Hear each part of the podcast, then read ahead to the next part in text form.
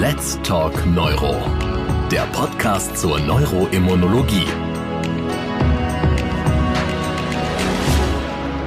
Liebe Kolleginnen, liebe Kollegen, ich begrüße Sie ganz herzlich zu Let's Talk Neuro, unserem neuroimmunologischen Podcast.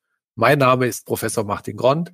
Ich bin Chefarzt der Klinik für Neurologie am Kreisklinikum in Siegen und ich möchte mich heute dem kontrovers diskutierten Thema der Orphan Drugs und ihren Auswirkungen auf unser Gesundheitssystem widmen. Hierzu habe ich, und da freue ich mich besonders als Gesprächspartner, Herrn Professor Volker Ulrich eingeladen. Professor Ulrich ist Ordinarius für Volkswirtschaft und Finanzwissenschaft an der Universität Bayreuth und beschäftigt sich eingehend mit den Auswirkungen der Orphan Drugs auf unser Gesundheitssystem. Ich begrüße Sie ganz herzlich, Herr Professor Ulrich. Ich habe so ein bisschen in Ihren Vorträgen gestöbert, die ich im Netz gefunden habe. Und Sie sind ja jemand, der durchaus die Herausforderungen für das Gesundheitssystem in den nächsten Jahren thematisiert. Und ich fand es sehr schön, in einem Schülervortrag haben Sie gesagt, dass es am besten ist, wenn man gesund alt wird. Was machen Sie dafür, dass Sie gesund alt werden? Das ist in einem wissenschaftlichen Beruf nicht immer einfach. Das kennen Sie ja auch. Wir sitzen zu viel. Wir gucken zu lange an den PC. Aber ich bin jemand, der sich gerne bewegt. Also ich jogge. Wir haben auch einen Hobbyraum im Keller und von daher haben wir auch einen Stepper und versuche die wenige Zeit, die einem zur Verfügung steht, dann auch sinnvoll zu verbringen. Also ich achte da in gewisser Weise schon drauf. Ja, ich mache das auch genau wie Sie. Morgens um sieben geht's los vor der Arbeit. Die einzige Zeit, wo mich keiner vermisst. Ja, Sie haben aber auch in dem Vortrag ein gutes Plädoyer gehalten für Spitzenmedizin, da wo sie erforderlich ist, nämlich bei schwerwiegenden Erkrankungen beziehungsweise bei schwerwiegenden Verläufen. Und das bringt uns so ein bisschen zu dem Thema der seltenen Erkrankungen. Ich selbst habe das Thema eigentlich zum ersten Mal entdeckt, als es im Jahre 2014 diese Ice Bucket Challenge gab die Krankheit ALS kam ins Gespräch. Ich war damals Präsident der Deutschen Gesellschaft für Neurologie, musste also mit gutem Beispiel vorangehen, habe mich auch mit Eiswasser übergossen. Dann musste man, glaube ich, drei weitere Personen finden, die das auch machen und dadurch sollte so ein bisschen das Spendenaufkommen äh, erhöht werden für die Erforschung dieser Erkrankung. Und da wurde mir dieses Thema seltene Erkrankungen zum ersten Mal bewusst. Was ist eigentlich die Definition einer seltenen Erkrankung? Nun, es gibt sicherlich zahlreiche schwere oder auch lebensbedrohliche Erkrankungen, an denen aber nur vergleichsweise wenige Menschen erkranken. Und dies bezeichnet man häufig gerne auch als Orphan Disease in Anlehnung an einen Waisen, das heißt eine Person, die vernachlässigt wurde. Interessanterweise sind diese Krankheiten sehr stark bis zu 80 Prozent erblich bedingt. Und es gibt auch nicht nur so eine Gefühle, es gibt auch eine offizielle Definition in Europa, hier gilt eine Krankheit als selten, wenn nicht mehr als fünf von 10.000 Einwohnern. Vielleicht einfacher zu merken ist sogar, wenn nicht mehr als eine von 2.000 Einwohnern betroffen ist, dann handelt es sich um eine seltene Erkrankung. Das heißt aber nicht, dass wir hier über eine kleine Anzahl von Menschen reden. In Europa sind das 30 Millionen Menschen. In Deutschland alleine vier Millionen Menschen, die an einer solchen seltenen Erkrankung leiden. Und da der Leidensdruck bei diesen Gruppen sehr hoch ist, ist also schon sehr wichtig, dass sich die Forschung auch um dieses Thema kümmert und Arzneimittel, Medikamente entwickelt, die hier diesen Menschen weiterhelfen. Was bedeutet so eine seltene Erkrankung für den individuellen Patienten? Naja, da ist schon viel Leidensdruck vorhanden. Das ist ein chronischer Verlauf, der kann lebensbedrohlich sein. Der ist auch in vielen Fällen mit Invalidität verbunden. Sie sind doch erheblich beeinträchtigt im Alltag. Das hat auch Auswirkungen auf die Erwerbstätigkeit. Also unterm Strich, so summa summarum würde ich sagen, der Leidensdruck dieser Menschen ist schon immens. Und hat, wenn ich das noch sagen darf, es betrifft auch in vielen Fällen Kinder. Also die Hälfte sind Kinder. Und von denen sterben auch fast ein Drittel vor dem fünften Lebensjahr. All das spricht dafür, dass diese seltenen Erkrankungen stärker in den Fokus der Medizin und auch der Gesundheitspolitik rücken. Ist das der Fall? Rücken diese Erkrankungen zunehmend in den Fokus der Gesellschaft, der Wissenschaft und auch der Versorger? Das glaube ich schon. Das hängt natürlich auch mit gewissen Regulierungen zusammen. Im Prinzip kann man da verschiedene Zeitphasen auch letztlich unterscheiden wenn Sie so wollen, in den USA begann das in den 80er Jahren, in Japan in den 90er Jahren und in Europa hatten wir ein Gesetz zugunsten der Forschung und Entwicklung und auch der Produktion von Medikamenten für Orphan Drugs dann ab dem Jahr 2000. Und das waren tatsächlich dann signifikante Sprünge, was die Beschäftigung und auch die Analysehäufigkeit für seltene Erkrankungen war. Was wurde in diesen Gesetzen geändert oder was wurde da zum Positiven hin entwickelt? Naja, im Prinzip haben wir Fördermaßnahmen in Europa. Etwa, wir haben ein zehnjähriges Marktexklusivrecht ab der Zulassung. Wir haben eine kostenfreie wissenschaftliche Beratung durch die Europäische Zulassungsagentur, die European Medicines Agency, die EMA. Und wir haben einen 50-prozentigen Erlass der Zulassungsgebühren. Aus meiner Sicht wahrscheinlich die wichtigste Komponente ist dieses zehnjährige Marktexklusivrecht. Da müsste ich noch mit einem Satz ausholen. Wir haben generell in Europa einen Patentschutz, der läuft nominell 20 Jahre für alle Medikamente. Jetzt müssen aber die Patente schon angemeldet werden, lange vor der Zulassung, sodass das in den klinischen Phasen sein kann, vielleicht sogar in einigen Fällen noch früher, sodass dieser Patentschutz tatsächlich effektiv deutlich weniger als 20 Jahre beträgt. In vielen Fällen kann der unter 10 Jahre rutschen. Und dann bedeutet dieses Marktexklusivrecht bei den Orphan Drugs, dass wenn diese Patentlaufzeit stark verkürzt wurde durch Forschung und Entwicklungszeiten, dann haben die Hersteller die Möglichkeit, ab der Zulassung noch einen zehnjährigen Marktschutz zu erhalten. Und das ist wichtig mit Blick auf einen Punkt, auf den wir bestimmt auch noch zu sprechen kommen, mit Blick auf die Preisbildung. Denn es fallen ja hohe Forschungs- und Entwicklungskosten an, die refinanziert werden müssen. Und dazu ist dieser Patentschutz schon extrem wichtig. Es gibt ja ungefähr 8000 seltene Erkrankungen. Für wie viele dieser Erkrankungen gibt es denn mittlerweile diese Orphan Drugs? Zugelassen in Deutschland haben wir im Moment etwa 100 bis 110 Orphan Drugs, im europäischen Raum etwas mehr, das sind das 150 bis 160. Sie werden fragen, wie kommt das? Das kommt daher, dass manche dieser Medikamente gegen seltene Erkrankungen ihren Orphan-Status verloren haben, aber natürlich noch auf dem Markt sind.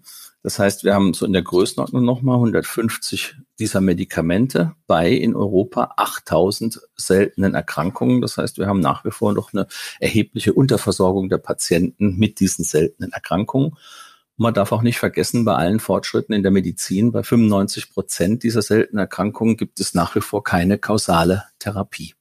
Jetzt stelle ich mir das ganz besonders schwer vor, so eine Zulassung für eine seltene Erkrankung zu bekommen. In der Kardiologie oder auch in der Neurologie macht man Studien mit Zehntausenden Patienten. Wie kriegt man eine Studie, die zur Zulassung führen kann, bei einer solchen seltenen Erkrankung überhaupt hin? Oder muss man da gar keine Studien machen? Doch, also die Anforderungen an die Sicherheit bei diesen Orphan Trucks sind die gleichen, die wir auch bei anderen Arzneimittelinnovationen haben. Aber Sie haben vollkommen recht, die Rahmenbedingungen sind verschärft und sind ungleich schwieriger. Denn natürlich geht es um Studien mit wenigen Patienten. Es geht um Studien, wo wir schwierig Evidenz generieren können in der klinischen Zeit. Es geht um Studien, wo wir keine zweckmäßige Vergleichstherapie haben, denn per Definition ne, schließt sich das ja aus bei einer seltenen Erkrankung. Wenn wir da schon was hätten, dann wäre das wahrscheinlich keine seltene Erkrankung mehr. Das heißt, in diesem Bereich kommt es sehr häufig auch zu bedingten Zulassungen oder zu Zulassungen unter besonderen Umständen man geht schon gewisse Risiken vielleicht ein mit der Zulassung, aber man verspricht sich von diesem Medikament doch sehr viel, dass man es unter bestimmten Bedingungen dann schon relativ frühzeitig zum Einsatz kommen lassen möchte müssen diese Orphan Drugs auch die regulatorischen Anforderungen erfüllen wie andere Medikamente? Also ist da auch ein Amnok-Verfahren? Gibt es da den GBA, der da etwas zu sagen muss? Das EQUIC? Wie läuft's da bei den Orphan Drugs? Ja, da kann ich Folgendes zu sagen. Seit 2005 ist die Zulassung zentral, die erfolgt auf europäischer Ebene. Dafür ist die European Medicines Agency, die EMA, zuständig. Und hierbei wird auch der Orphan Drug Status von der EMA erteilt. In Deutschland müssen dann die neu eingeführten Arzneimittel wie alle anderen auch seit 2011 das AMNOG-Verfahren durchlaufen. AMNOG ist die Abkürzung für Arzneimittelmarktneuordnungsgesetz. Und seit diesem Gesetz, das sich ausschließlich auf patentgeschützte Arzneimittelinnovationen bezieht, die müssen bei ihrer Markteinführung den Zusatznutzen gegenüber einer bestehenden zweckmäßigen Vergleichstherapie nachweisen. Und dieser Zusatznutzen ist dann die Basis für die anschließenden Preisverhandlungen. Also wenn Sie wollen, halt ein Verfahren, das trennt die Medizin von der Ökonomie, was ich auch durchaus für sinnvoll halte. Zunächst geht es um die Ermittlung eines Zusatznutzens und liegt der vor anschließend, dann geht es in die Preisverhandlung. Jetzt ist natürlich bei Orphan Drugs die Vergleichstherapie ist ungleich schwieriger, denn es geht ja gerade um eine seltene Erkrankung. Per Definition wird da keine Behandlungsalternative vorliegen. Deswegen gibt es hier eine Besonderheit. Das Verfahren ist grundsätzlich das gleiche, aber die Besonderheit lautet, dass Orphan Drugs mit der Zulassung einen Zusatznutzen attestiert bekommen. Und vom gemeinsamen Bundesausschuss und vom IQWIC wird letztlich nur noch das Ausmaß des Zusatznutzens quantifiziert. Und eine weitere Besonderheit liegt darin, dass wenn der Umsatz des Orphan-Drugs die 50 Millionen Euro Schwelle überschreitet oder wenn man erwartet, das Pharmaunternehmen erwartet, dass Umsätze über 50 Millionen Euro entstehen, dann gilt nicht mehr das eben geschilderte besondere Amnok-Verfahren, sondern es gilt das vollständige Amnok-Verfahren. Dann wird das Orphan Drug genauso behandelt wie jede andere Arzneimittelinnovation auch. Dann wird zunächst der Zusatznutzen vom EQUIC bewertet und im Anschluss dann vom GBA beschlossen. Und dann geht es in die Preisverhandlung. Damit gelten für die Orphan-Drugs die gleichen Anforderungen wie für alle anderen Arzneimittel, die dieses Verfahren durchlaufen. Und hinzufügen möchte ich auch, dass mit Blick auf Sicherheitsfragen die Orphan-Drugs auf jeden Fall genauso behandelt werden, gleich behandelt werden wie alle anderen Arzneimittel für weiter verbreitete Erkrankungen. Jetzt haben Sie ja gerade gesagt, es gibt so bestimmte Anreize, Orphan Drugs zu entwickeln und auf den Markt zu bekommen. Trotzdem fragt man sich ja dann immer, warum sind die dann noch so teuer, wenn es andere Anreize wie eben diesen langen Patentschutz und ähnliches gibt? Da kommen wir jetzt in das Gebiet, das mich persönlich mit am meisten interessiert als Ökonom. Das wird Sie nicht überraschen. Die Dinge, die, über die wir bisher diskutiert haben, die haben zwar auch viel mit Ökonomie zu tun, aber natürlich Preise von Orphan Drugs, Preisbildung, das ist nochmal ein spezielles Thema. Nun, es ist erstmal nicht ganz einfach für so einen Hersteller ein tragfähiges Geschäftsmodell zu entwickeln. Wir hatten die Elemente, die hier Hürden darstellen, ja schon erwähnt. Es geht um seltene Erkrankungen. Es geht um Erkrankungen, für die kaum Evidenz, wissenschaftliche Evidenz vorliegt. Klinische Prüfungen sind aufwendig und wir haben kleine Patientenpopulationen, das heißt kleine Verordnungsmengen und auch niedrige Umsätze zunächst mal.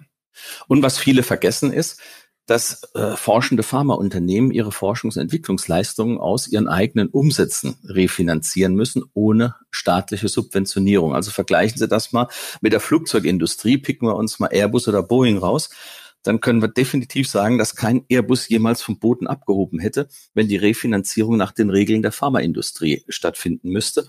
Und die stecken schon viel Geld auch in Forschung und Entwicklung. 14 Prozent ist der Durchschnitt bezogen auf den Umsatz. Das übertrifft alle anderen Innovationsbranchen, auch die Luft- und die Raumfahrt, auch sogar die IT-Industrie. Und allein Biotech, diese Unternehmen, die man zu einer Gruppe ja zusammenfassen kann, die geben ein Investitionsvolumen pro Jahr von einer Milliarde Euro aus. Und deswegen ist ganz wichtig zu erkennen, das höre ich in vielen Diskussionen. Warum sind denn die Preise so deutlich höher als die Herstellungskosten? Oder wie kann ein Medikament vielleicht im Extremfall ein bis zwei Millionen Euro kosten, wenn die Herstellungskosten nur ein Bruchteil davon sind? Und da ist genau, jetzt kommt die Ökonomie ins Spiel, denn das hängt mit der Preisbildung zusammen, denn die Forschungs- und Entwicklungsleistungen müssen eben über den Produktlebenszyklus refinanziert werden. Wenn wir tatsächlich die Preise immer auf die Herstellungskosten etwa vielleicht auch auf den generischen Vergleich, sofern er vorliegen würde, reduzieren würde, dann würde der Innovator Verluste machen, der müsste vom Markt ausscheiden und die Forschungspipeline in Deutschland würde austrocknen. Ich glaube, das kann sich ja niemand wünschen. Und deswegen müssen wir diese hohen Preise letztlich akzeptieren. Die sind nicht aus der Luft gegriffen, die werden auch nicht ausgewürfelt, sondern da spielt natürlich das Ausmaß des Zusatznutzens, der Bedarf, das Verordnungsvolumen, die Marktsituation. Das sind alles Dinge, die für die Preisbildung eine Rolle spielen und die man kennen muss, um zu verstehen, mit welchen Preisen ein solches Orphan auf den Markt kommt. Jetzt habe ich aber eine andere Sorge. Wenn ich jetzt Behandler bin, also äh, niedergelassener Arzt zum Beispiel, und ich schreibe so eine teure Therapie auf, da ist ja schon mal die Rede von einer Million Euro Kosten im Jahr.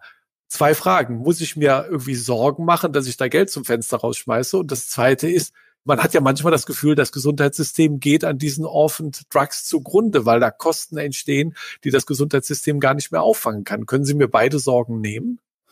Ich glaube ja, die Sorgen kann ich Ihnen nehmen. Ich kann zumindest äh, die bisherige empirische Evidenz zusammentragen und natürlich ein Ausgabenanstieg zu erwarten, aber in der Ökonomie wachsen auch viele andere Bereiche. Und es wäre ja gerade absurd, wenn eine moderne Arzneimitteltherapie, die auch den Präferenzen der Patienten entspricht, wenn die nicht wachsen würde. Aber es gibt keine Kostenlawine nimm alle Befunde zusammen, die ich kenne, kann ich hier Entwarnung geben. Es stand und steht keine Ausgabenexplosion, bevor die die Bezahlbarkeit der Arzneimittelversorgung gefährden würde. Ich glaube, wenn Sie heute jemanden eingeladen hätten von der Krankenkassenseite, der würde Ihnen da voll zustimmen. Das sprengt das System. Sie lesen ja auch regelmäßig in den Zeitungen, da werden die hohen Arzneimittelausgaben auch bei den Orphan als Schreckensszenario dargestellt. Da muss ich betonen, in den Daten, die ich kenne, die, die zeigen das nicht. Der Ausgabenanteil für Arzneimittel an den gesamten GKV-Ausgaben, der liegt seit 15 Jahren stabil bei 17 Prozent. Ein Fehler, der gemacht wird, ist, dass man von den hohen Einmaltherapiekosten auf eine hohe Budgetbelastung der Krankenkassen schließt. Aber man darf ja nicht vergessen, dass diese hohen Jahrestherapiekosten nicht unbedingt der verhandelte Erstattungsbetrag sind, der im Durchschnitt 30 Prozent niedriger liegt. Und zum anderen kommt ja auch noch hinzu, was wir gesagt haben, dass keine Mengenentwicklung bisher dahinter steht. Es sind ja seltene Erkrankungen. Wir haben geringe Populationsgrößen, kleine Verordnungsmengen. Das heißt, der Budget Impact, wie die Ökonomen das nennen, die Budgetbelastung der Krankenkasse, die bleibt selbst dann überschaubar, wenn die Preise oder die Jahrestherapiekosten hoch sind. Die Ausgaben für Orphantrags bewegen sich im Schnitt um die vier Prozent der gesamten GKV-Arzneimittelausgaben, Tendenz leicht steigend. Aber wie gesagt, das ist auch nicht anders zu erwarten. Das gilt auch für Urlaubsreisen und das gilt auch für Handys beispielsweise. Und es ist aus meiner Sicht immer eine gesellschaftliche Entscheidung, wie viel man für therapeutischen Fortschritt auszugeben bereit ist. Wir haben nun mal knappe Ressourcen und die Gesellschaft steht immer vor der Frage, wie viel man in einzelnen Versorgungsbereichen ausgeben will oder umgekehrt gesprochen, wie viel man denn einsparen will. ich könnte auch fragen, will man hier anfangen bei Gen- und Zelltherapien? Will man sparen bei Orphans oder bei lebenswichtigen und lebensverlängernden Onkologika? Sind Organtransplantationen dann vielleicht zu kostspielig? Welche Krankenhauskapazitäten, denken Sie gerade jetzt an die Corona-Pandemie, und welche Notfallkapazitäten wollen wir vorhalten. Das heißt, all diese Entscheidungen sind letztlich ökonomisch notwendig und sind schwierige Kosten-Nutzen-Entscheidungen. Aber das ist keine Kostenbremse, es wäre im Interesse der Patienten, wäre es äh, sicherlich sehr wichtig, wenn wir die Sichtweise, den Fokus hier ändern würden, wegkommen von dem Begriff der Kostenbremse und uns auf diesen Begriff der gesellschaftlichen Kosten-Nutzen-Betrachtung hinbewegen. Ich glaube, da wäre schon relativ viel gewonnen. Mit Blick auf die Ärzte, die Sie erwähnt haben, will ich noch anfügen, die sollen sich an sich keine Gedanken machen. Die sollen ihre Therapiefreiheit natürlich im Auge haben und sollen die Produkte verordnen, von denen sie glauben, dass sie dem Patienten am besten helfen mit dem betreffenden Medizin medizinischen Problem.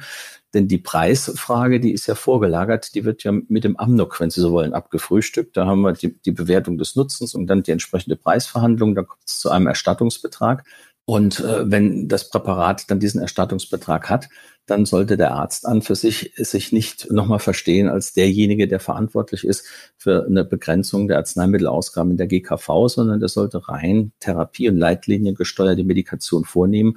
Das kann er dann, wenn dieses Präparat verfügbar ist und den Amnok-Prozess durchlaufen hat, kann er das, glaube ich, auch mit gutem Gewissen tun.